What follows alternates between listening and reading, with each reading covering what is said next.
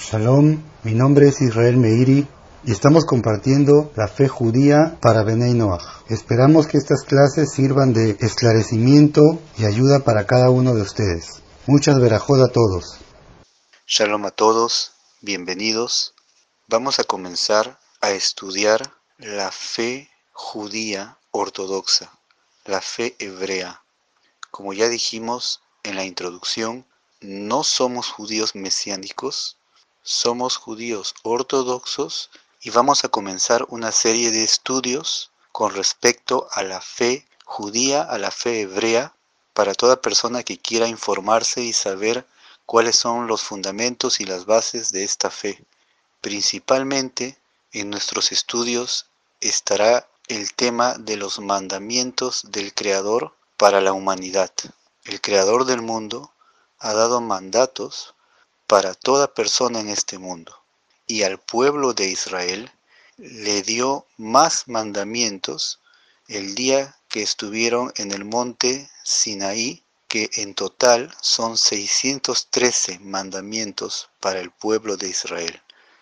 Pero para toda persona que no es judía, para todas las naciones, para el mundo gentil, el Creador del mundo ha dado mandamientos que son principalmente siete preceptos, y cada uno de ellos tiene derivados.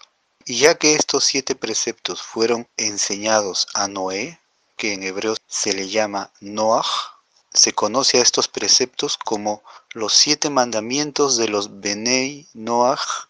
Benei Noach significa hijos de Noé. Debido a esto también se acostumbró llamar preceptos noágidos, ya que principalmente le fueron entregados a Noé, llamado Noach en hebreo. Básicamente nuestro estudio está orientado a enseñar estos siete preceptos junto con sus derivados, pero antes de ingresar a los preceptos mismos, necesitamos estudiar los fundamentos de la doctrina judía, de la doctrina hebrea. Y para estudiarlo, tenemos que partir del hecho que la mayoría de los países latinoamericanos conoce la fe cristiana y es la doctrina que abunda en estos países y la mayoría de personas conoce la Biblia a través del cristianismo en sí. Hoy en día con la llegada del Internet es más accesible informarse un poco sobre la fe judía. Sin embargo, hay muchos detalles que no están al alcance y vamos a reunir en estos estudios cada tema importante a tratar. Y debido a esto, a que la mayoría proviene de un mundo cristiano, nos toca comenzar a enseñar las bases de la fe judía y a entender por qué es diferente de la fe cristiana. Y por ello nos va a ser necesario demostrar que la doctrina cristiana posee errores doctrinales errores en su doctrina, errores en sus bases, y por esa razón la fe judía se diferencia de la fe cristiana. Y en verdad estos estudios están orientados principalmente a una persona que tiene bases cristianas y que le gustaría saber por qué la doctrina judía es diferente. La primera pregunta que surge a un cristiano sincero es ¿por qué los judíos no creen en Jesús? Cuando un cristiano escucha que los judíos hoy en día no creen en Jesús, se acuerda de la historia de los evangelios y cómo allí se cuenta que cuando Jesús predicaba los judíos no le creían, se acuerda de los fariseos y se acuerda que lo que le enseñaron a él es que por la dureza del corazón de los judíos no creyeron en Jesús. Y de inmediato el cristiano concluye que la única razón por la cual que la razón por la cual los judíos no creen en Jesús es por la dureza de sus corazones, o porque estarían cegados, entre comillas. Sin embargo, nosotros debemos explicar aquí que esa no es la razón por la cual los judíos no creen en Jesús, o mejor dicho, la razón por la cual el judaísmo no cree tal como el cristianismo, porque es diferente, y porque no hay una fe en Jesús, básicamente. La principal razón es un asunto doctrinal, es un asunto de bases, de enseñanza, de la propia Biblia, de las Sagradas Escrituras. Por un asunto doctrinal principalmente, el judaísmo no cree en el cristianismo. Las bases de la fe judía son muy distintas a las bases de la fe cristiana. En el transcurso de los audios que van a venir a continuación, estaremos explicando tema por tema sobre las bases y la diferencia que hay entre una doctrina y otra. Sin embargo, hay otro asunto importante que considerar, que hay un segundo aspecto y es la historia en sí. Por tanto, podemos hasta aquí concluir que tenemos dos motivos principales por la cual los judíos no creen en Jesús. El más básico es la doctrina. La doctrina cristiana no se ajusta a la doctrina judía por varias razones que explicaremos después. Y la segunda es porque la historia que nosotros poseemos de las cosas que realmente sucedieron es distinta a la historia que se cuenta dentro del mundo cristiano. Poseemos una historia diferente y por esa razón tomaremos tiempo de explicar esos dos puntos importantes. Por tanto, no es así de simple que el judío, por una terquedad o un capricho, no quiere creer en Jesús. No está basado en el capricho del corazón, está basado en fundamentos de doctrina. Por tanto, hoy vamos a tocar en resumen algunos temas muy básicos e importantes a considerar antes de ingresar a nuestros temas fundamentales.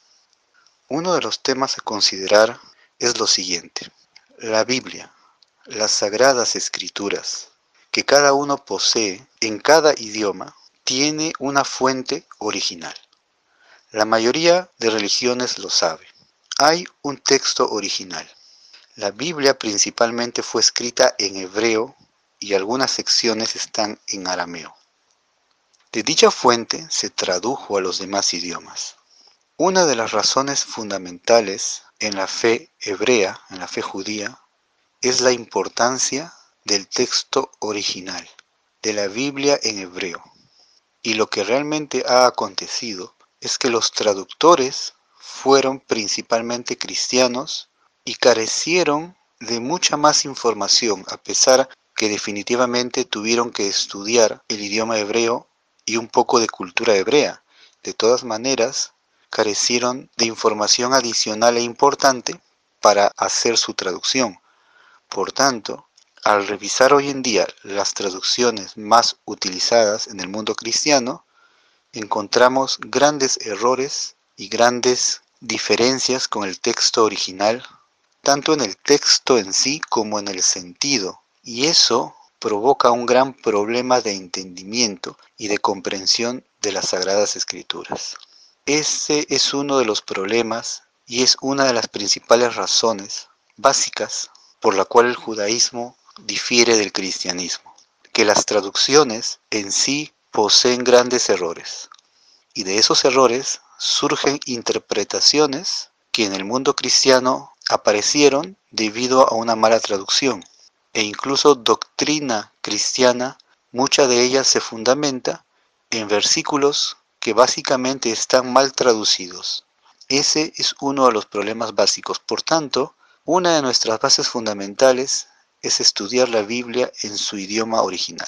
Es obvio que no todo el mundo está listo para aprender hebreo y es obvio que no podemos decir que quien no sabe el idioma hebreo no puede tener acceso a la palabra divina, a la profecía celestial.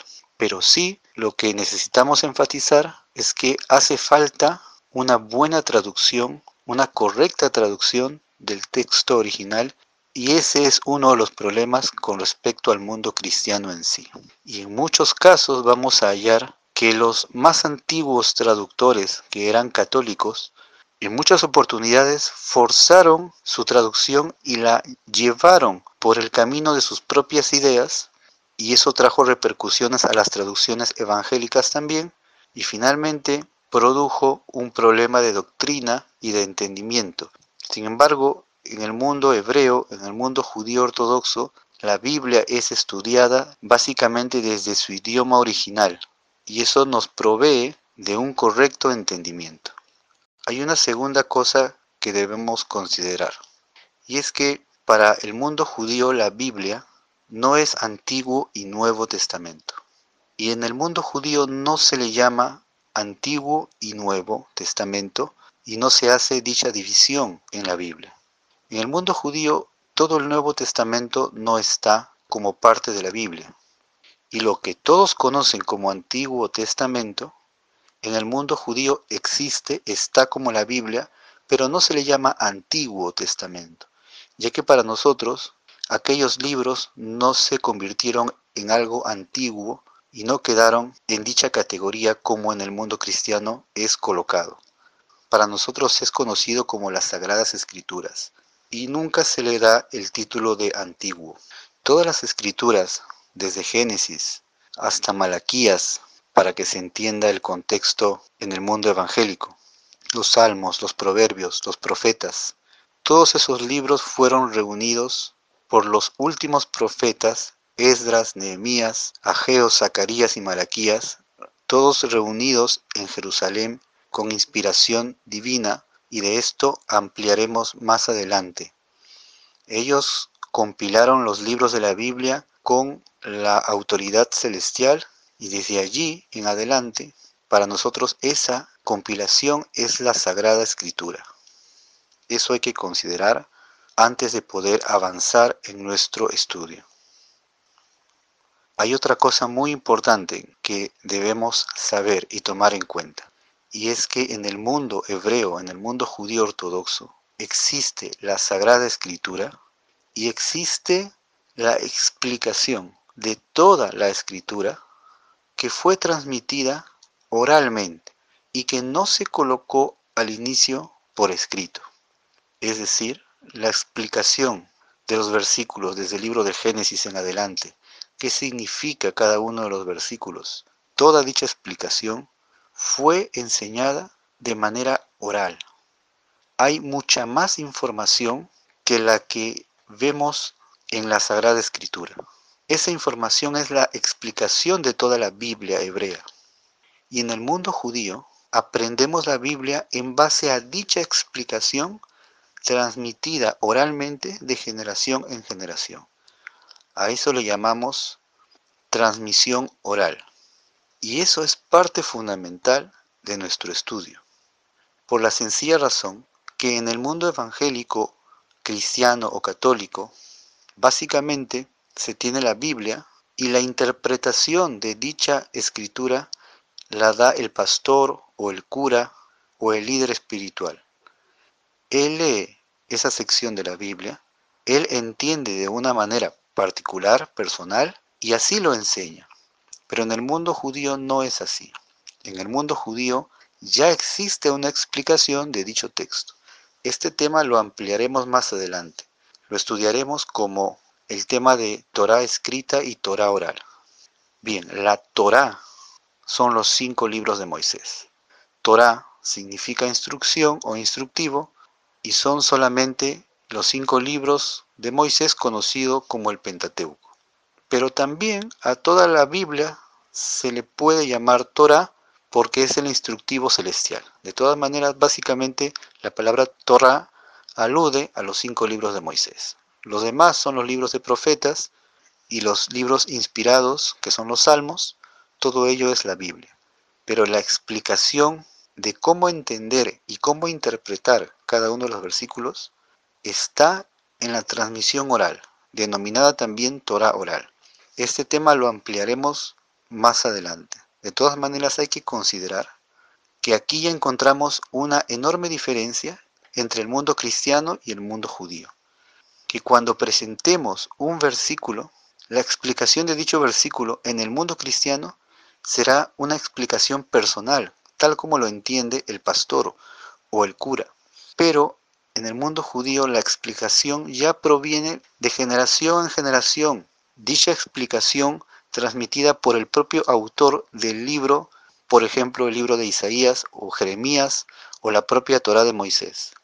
Ahí encontramos una enorme diferencia entre las dos doctrinas, por lo cual es posible encontrar en un debate entre judíos y cristianos es posible hallar bastante discrepancia de entendimiento en los versículos.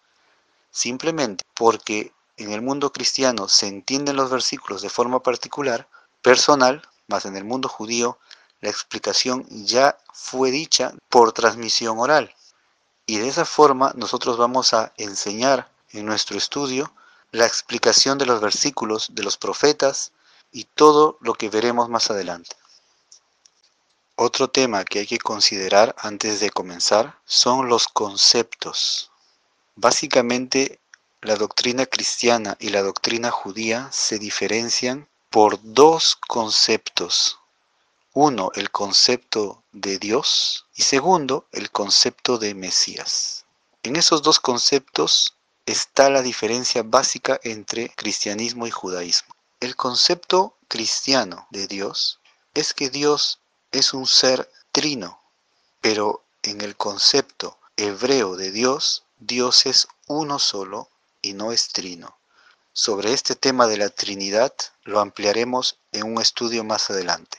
Y el concepto de Mesías, en el mundo cristiano, Mesías básicamente es un ser divino, la segunda persona de la Trinidad. Es decir, Mesías para el mundo cristiano es prácticamente Dios mismo también. Pero el concepto hebreo, el concepto judío de Mesías, es que es un ser humano totalmente ya que la palabra Mesías, como todo el mundo sabe, significa ungido. Por eso también, incluso en el cristianismo, al Mesías se le llama Cristo, y ellos mismos en el mundo cristiano explican que Cristo significa ungido, que es la palabra griega para Mesías, que en hebreo sería Mashiach, que también significa ungido. En el concepto judío, una persona ungida, es decir, un Mesías, es un ser humano que recibe una unción con aceite para ejercer un cargo específico. En el caso del Mesías del cual estamos hablando, tal como David fue ungido por el profeta Samuel para recibir el cargo de rey, así es el concepto hebreo de un Mesías, una persona ungida para recibir un cargo. Por lo cual, dicho concepto de lo que es un Mesías en el mundo hebreo es que es un ser humano, nacido de padre y madre, totalmente humano, sin ninguna parte divina o angélica, creado por Dios, que está destinado a recibir el cargo, a través de la unción con aceite, el cargo de rey.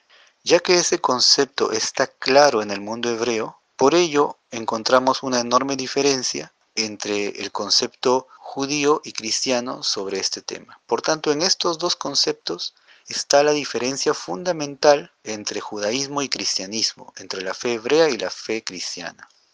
Nosotros nos encargaremos de demostrar que los conceptos hebreos son los correctos, basándonos en los versículos de la Biblia y en la correcta explicación de dichos versículos. También vamos a tomar el tiempo de explicar sobre el tema de la Trinidad, sobre el tema del Mesías con amplitud pero de antemano es necesario considerar esto antes de proseguir. Hay otro asunto también muy interesante e importante. En el mundo cristiano se dice, ¿por qué los judíos no creen en Jesús si Él ha cumplido todas las profecías? Todo lo que los profetas anunciaron sobre el Mesías, Jesús lo cumplió. Y en realidad, cuando uno comienza a leer el Nuevo Testamento, uno ve a cada momento que el escritor de los Evangelios dice, esto le pasó a Jesús para que se cumpla la profecía siguiente y traen pasajes de los profetas, con lo cual ellos verifican que Jesús cumple una profecía mesiánica. Esto para un cristiano está muy claro, sin embargo vamos a tomar un tiempo para revisar con mayor amplitud y ver puntos que muchos no se han dado cuenta de error.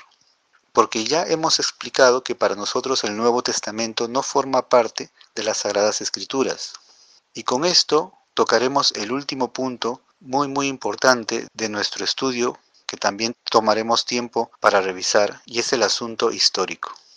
La historia que nosotros poseemos de las cosas que realmente sucedieron, tanto en la historia del propio Jesús como en todo lo que aconteció después y en cómo se formó la Iglesia Católica y qué cosas pasaron alrededor de ello, lo tocaremos más adelante también. Son puntos importantes a tratar que de antemano con este breve audio deseo que el oyente entienda que no es un mero capricho que la fe judía no acepta la fe cristiana porque simplemente no la quiere aceptar o porque hay dureza de corazón, sino que hay bases fundamentales, doctrinales y también sucesos históricos importantes que probarán la veracidad de la fe hebrea y explicarán que hubo, no solo en la doctrina, sino también en la historia, una gran equivocación al respecto. De todo ello nos ocuparemos en los siguientes audios. Por tanto, estimado amigo que tienes bases de doctrina cristiana, nuestra intención es entender tu perspectiva y desde allí explicar lo más claro posible todos los conceptos para que conozcas los fundamentos de la fe hebrea y todos sus detalles.